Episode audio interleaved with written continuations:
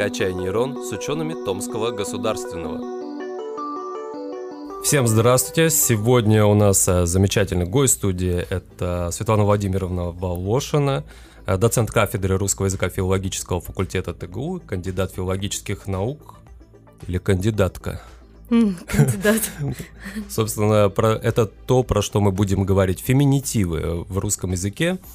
Э, тема достаточно острая, очень много оживленных споров э, в социальных сетях э, по этому поводу. И мы хотим разобраться в этом явлении, почему это происходит, насколько это нужно, необходимо, какие бывают феминитивы.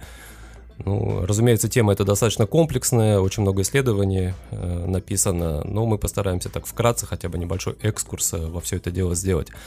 Так, ну, Светлана Владимировна нам сегодня поможет в этом. Угу. Э, ну, первый вопрос. Что такое феминитивы? А, всем здравствуйте. А, я должна вам сказать, что нельзя наверное, обозначить одним определением, что такое феминитивы, потому что есть более широкое понимание, есть более узкое. Так вот, в более широком смысле феминитивы — это слова, которые обозначают женщин вообще. Но есть более такое узкое понимание, которое, наверное, бытует а, сегодня, что все феминитивы сводят к словам, называющим женщин и обозначающим их профессии. И это, наверное, отчасти только правда, вот, потому что все-таки, как я уже сказала, есть более широкое понимание. И, конечно, есть и в научной литературе тоже более узкое понимание, что это слова, имена существительные, называющие женщин, но образованные от имен существительных, которые называют мужчин. И то есть феминитивы это парные к этим словам слова. Угу. Но это явление не только русского языка, да? Это ну, везде происходит.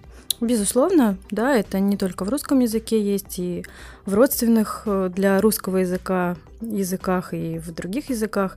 Безусловно, потому что феминитивы, да, раз это слова, которые обозначают э, женщин, то Безусловно, есть э, слова, которые обозначают национальность женщин, гражданство, место жительства, их увлечение, характер, социальный статус и многое-многое другое. Как образуются чаще всего феминитивы? Э, феминитивы образуются при помощи самых разнообразных суффиксов. Наверное, самый популярный это суффикс «к», и те новообразования, которые сегодня мы слышим, одиозные, да, которые всех э, удивляют, поражают, они тоже образованы при помощи суффикса «к». На самом деле суффиксов таких э, очень много. Это и суффикс «ниц», и суффикс «ша», и суффикс «щица», «щиц», «чиц». Это и суффикс «иня», «иха», «филологиня», «врачиха», да, mm-hmm. всем нам известные слова, э, «магистрантка», «блогерша», переписчица, ну и прочие слова. А по какому принципу обычно выбирается суффикс для феминитива? Э, есть какие-то нормы или это из э, соображений благозвучности обычно происходит? Ну, я думаю, что здесь и то, и другое действует. И в частности, например, про суффикс «к». Да, можно сказать, что в основном этот суффикс присоединяется к феминитивам, у которых ударение падает на последний слог. Ну, например, пионерка, революционерка, Здесь э, ударение падает на последний слог в мужском варианте, да, и мы добавляем суффикс «к». А в, если этот суффикс присоединяется к словам, где ударение падает на другие слоги, то тогда у нас э, скорее возникает ощущение, что здесь что-то не то, потому что это не очень логично для нашей языковой системы. И мы, носители языка, это, конечно, чувствуем. Приживутся ли какие-то такие э, феминитивы, пока говорить очень сложно. Но то, что мы ощущаем, что они какие-то, что, не, что в них что-то не то, это точно. Угу. Ну, бывает, наверное, такое явление еще, когда какой-то феминитив э, со суффиксом «к» ну, невозможно образовать, потому что есть какой-то амоним. То есть, если берем национальности, например, это же, ну, это тоже феминитивы, когда там француженка, да. там, британка и так далее. Э, мы не говорим «корейка», да? да? Потому что это уже что-то с гастрономией, насколько я знаю. Говорим кореянка, вот по такому принципу. Ну и китаянка, по-моему, угу. тоже по такому принципу.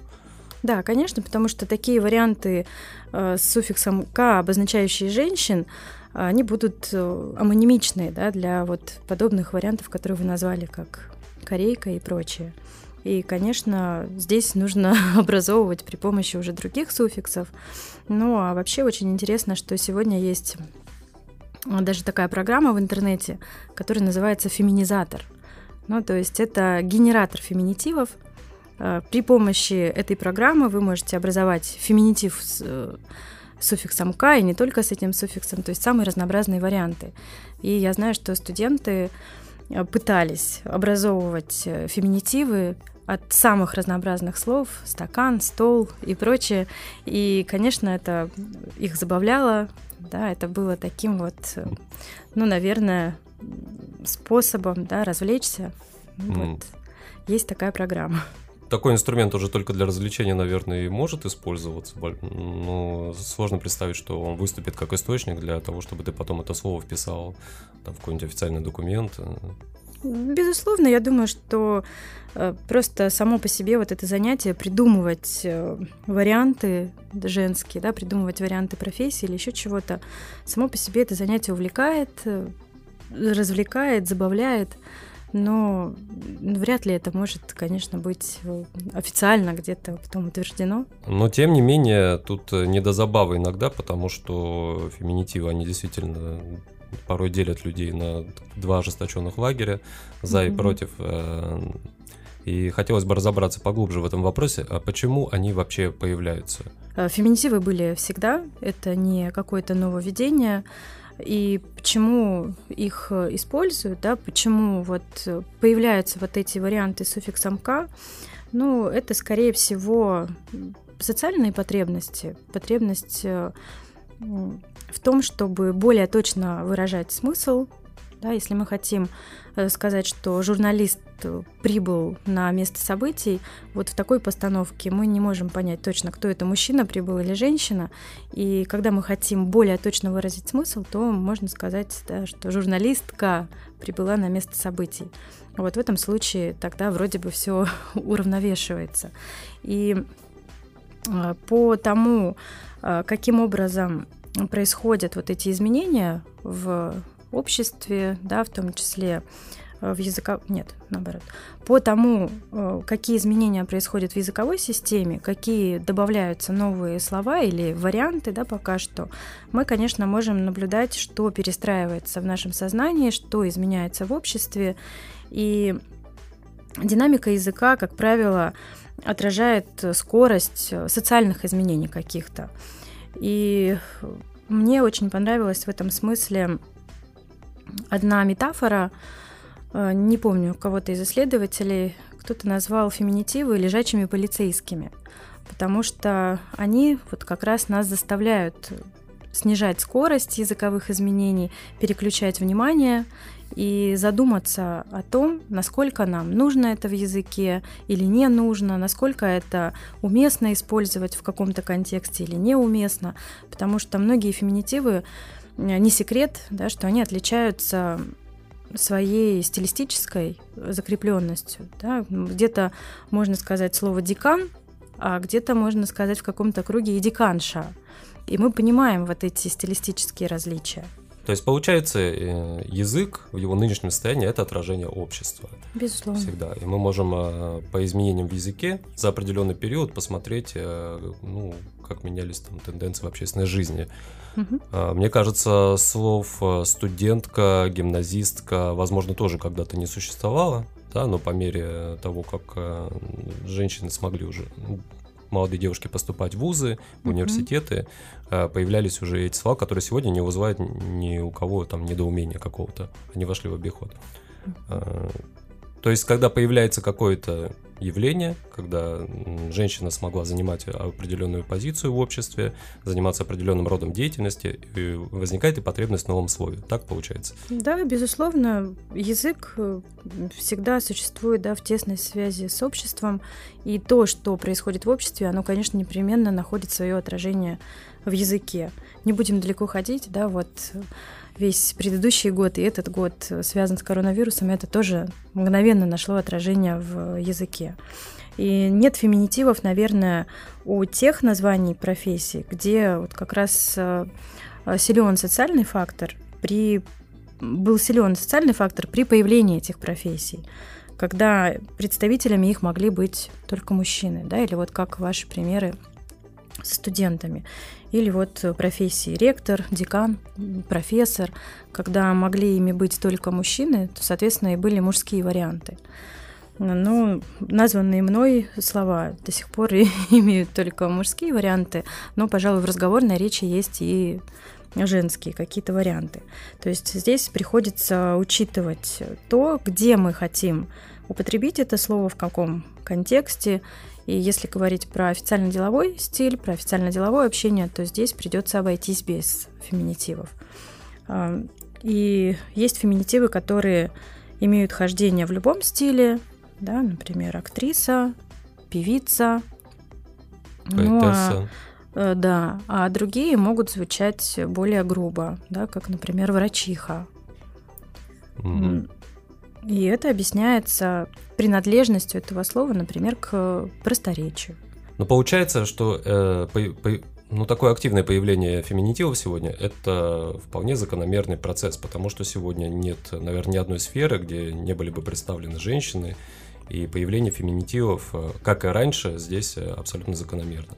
Да, это абсолютно верно. И действительно, там, где появляются женщины в профессиях, там, соответственно, мы пытаемся подобрать э, женский вариант названия этой профессии. И еще раз повторюсь, что мы стараемся более точно выражать смысл и, конечно, заполнять вот эти какие-то лакуны. Но, насколько мне известно, до сих пор существует перечень профессий, запрещенных для женщин. И в этом перечне, насколько мне известно, утверждено более 400 запрещенных профессий. Это то, что связано с тяжелой промышленностью, с химической промышленностью, с авиацией что-то. Ну вот э, все, что связано с тяжелым трудом, э, соответственно, там понятно, не может пока что возникнуть женских вариантов для обозначения этих профессий. Э, если этот процесс образования феминитивов происходил всегда, то почему общество так иногда негативно реагирует на появление феминитивов? Или такое тоже всегда наблюдалось? То есть появляются новые слова, там вроде студентка те же, там гимназистка упомянутые, там, и может быть, над этими словами тоже в прошлом как-то смеялись, и просто нужно было время, чтобы это вошло в привычку. Это всегда так происходит, или сейчас немножко другое явление, то, что происходит сегодня? Ну, мне кажется, что здесь нужно идти прежде всего от самой человеческой природы, потому что человек сам по себе, по своей природе существо консервативное. И вот таким непременным спутником каких-то новообразований в языке становится бурная реакция на, на эти новообразования, какие-то споры, дискуссии. И сегодня, наверное, ни одна из э, частей русского языка так активно не обсуждается, как э, то, что является феминитивами. В соцсетях, да, очень много идет дискуссий, полемики, общество очень остро реагирует на появление феминитивов. А, то есть мы понимаем, что общество интересуется русским языком, интересуется его судьбой, изменениями.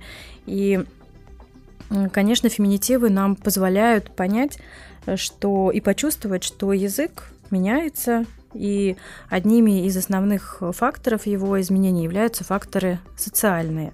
То есть сегодня мне кажется, что это некая мода, да, которая вызывает много споров. Мы наблюдаем вот такой виток борьбы женщин за свои права э, и появление этих вариантов, да, таких как дизайнерка, инструктор, коллекторка, вызвано чисто внешними причинами, то есть социальными факторами. Угу. Ну, тогда напрашивается другой вопрос. Э, язык, язык, как мне кажется, это саморегулируемая система. Э, то есть те слова, которые не приживаются, они просто ну, не проходят проверку времени, и их потом люди не используют. А если язык это достаточно такая естественная среда, то а, стоит ли э, внедрять э, искусственно там некоторые вещи, которые бы стали нормой. Mm-hmm. То есть э, вот как сегодня происходит, есть же очень много инициатив, что вот нужно а феминитив обязательно в этих сферах, там, здесь употребить. Стоит ли это делать, или с течением времени все само встанет на свои места? То есть феминитивы появятся сами собой. Нужно ли их э, внедрять искусственным способом? Ну, мне кажется, что язык это такая действительно, как вы сказали, самоорганизующаяся система, самоочищающаяся, и все, что ему не нужно, оно в конечном итоге не будет востребовано и не будет закреплено. Здесь, э, конечно, требование да, такое состоит в том, чтобы для каждого слова, э, обозначающего человека мужского рода, должно быть соответствующее название женского рода. Э, который будет использоваться только для обозначения женщин. Но мы понимаем, что пока что не всегда это возможно в силу разных причин. И заставить всех говорить сразу вот так э, это невозможно. Опять же, мы идем от возможности языковой системы. Сейчас очень сложно понять, закрепиться это или нет, э, нужно нам это или нет. То есть многие считают, что мы в конечном итоге к этому привыкнем. Но мы не должны забывать о том, что и про сам язык. Готов ли он будет э, принять это все? Готов ли он будет все это адаптировать к нашей языковой системе? И можно ли вообще все общество, всех одновременно э, заставить говорить, вот, э, использовать такие варианты? Ну, то есть очень часто да, ведется вот такая полемика по поводу разных слов, отдельных слов, и многие слова звучат очень непривычно, очень смешно, и неизвестно, да, насколько можно насаждать вот эти единые лекала для всех, да, иногда говорят, что вот, пожалуйста, в польском языке, в чешском языке, в украинском языке есть вот такие варианты, и люди их используют. Но не знаю, насколько можно брать вот эти готовые лекалы из других языков и применять их к русскому языку. Здесь только время покажет. Вот у меня пример такой был э, в работе. Э, готовил материал про женщину-ученого и Предварительно этот материал отправил на проверку ну, героя этого сюжета, героини точнее. И она проверила, там не было ошибок фактически каких-то, но попросила убрать слово исследовательница и заменить на исследователь. Хотя мне казалось, что исследовательница это уже прочно вошло в обиход, и тут ничего, ничего такого нету. А, и тогда я ну, обсуждала с редактором там и Э, как вообще поступить в такую ситуацию, как назвать человека. А в связи с этим вопрос, а есть ли какие-то документы, которые вот э, точно регламентируют, э, какое слово нужно употреблять в данный момент по отношению к женщине? Но мне кажется, что это очень такой интересный пример. Это как раз показатель того, что вы, как журналист, стремитесь более точно выразить смысл. А в то время как ваш респондент да, пыталась показать, что она следует нормам официально-делового стиля, который еще не предписывает нам использовать вот подобные варианты в форме мужского рода. Конечно, нужно сказать, что словари пока что не поспевают за языком, и не всегда мы успеваем создавать словари вслед за теми изменениями, которые происходят в языке. Но, тем не менее, справочники, словари какие-то, да, никто не отменял грамматики. И, в частности, можно назвать справочники Розенталя, Дитмара Ильяшевича Розенталя, э, в которых э, все эти требования отражены. И отражены правила использования форм мужского рода и женского применительно к текстам разных стилей. Бывают ли обратные примеры в языке, э, когда а вообще есть какое-то слово, которое вот обозначает как раз-таки обратное явление, когда появляются новые слова для обозначения мужчин в какой-то сфере? Я думаю, что, конечно, такие случаи бывают, когда какая-то профессия была традиционно женской, но впоследствии мужчины тоже стали быть представлены да, в этой профессии. Ну, насколько мне известно, это то, что связано с пивоварами, акушерками, э, с ткачеством. Вообще это очень интересная тема, которая отражает э, в том числе изменения, которые происходят в языке. И вот бывают такие феминитивы, э, которые раньше имели пару, но по разным причинам они ее потеряли. Вот, например, маникюрша. Маникюрша распространено такое мнение, что это слово образовано от слова маникюр, и маникюр в современном значении это что такое? Это уход за ногтями, да, определенный уход за ногтями. Но еще два века назад у этого слова, у слова маникюр, было совсем другое значение. Это был мастер по уходу за ногтями. Слово нянь мы можем употреблять или это в норму не вошло? Ну, насколько мне известно, словари дают этот вариант нянь как шутливая. Ну, то есть все-таки официальная э, форма, да, норма – это слово няня, а нянь как шутливая. Если я устроюсь работать няней, то я буду именно няня, а не кто-либо другой. Ну, видимо, да. видимо, а, с точки зрения официального наименования, наверное, да. А техничка? Мастер по клинингу. Ой, тут мы можем перейти уже к другому. Да, к другой форме. К неологизмам К другой теме, да. Вот э, возвращаясь к тому примеру, э, про который я говорил, что у меня была ну, дилемма называть исследователь или исследовательница. Угу. А если кто-то столкнется с подобной ситуацией, вот, э, нужно будет употребить либо феминитив, либо там, традиционно слово мужского пола. А какой совет мы можем дать? Что делать в такой ситуации? Я думаю, первое, что нужно сделать, это обратиться к словарю, посмотреть, есть ли вариант э, женский для обозначения вот э, такого слова. Если есть, то, конечно, можно его использовать. Если он есть из какой-то пометы просторечная или шутливая, то, разумеется, если вы будете использовать это в официальном деловом стиле, то здесь не рекомендуется брать такие формы, и лучше брать формы мужского рода. Есть, э, конечно, такие профессии, где имеются официальные феминитивы, например, закройщица или поэтесса, у других слов официального нет, и здесь приходится использовать мужской вариант. Да, это, э, например, иллюстратор, и есть разговорная форма иллюстраторша. Ну, пожалуйста, в устной разговорной речи такой вариант использовать можно. И у некоторых слов совершенно нет официально закрепленных феминитивов. Это, например, политик, прораб. И совершенно точно в этом случае нужно использовать форму мужского рода, потому что здесь альтернатива просто отсутствует. Ну и получается, что очень интересно, что в русском языке у людей женского пола, в отличие от людей мужского пола, может быть два типа наименований. Получается, что специальные, предназначенные только для них, или общие, которые они разделяют вместе с мужчинами. И не у каждого общего слова, как мы знаем теперь, да, есть э, пара только для женщин.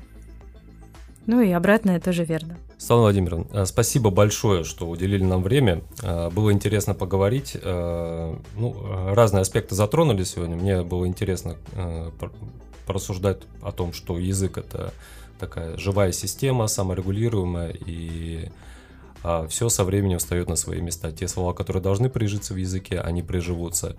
Ну а вопрос, э, стоит ли искусственным методом, конечно, вводить э, норму употребления новых слов, это, мне кажется, до сих пор дискуссионный, и он будет и дальше обсуждаться. Спасибо большое вам, слушателям. Всего доброго. Спасибо большое вам за интересную беседу. Любите русский язык, интересуйтесь им. Спасибо.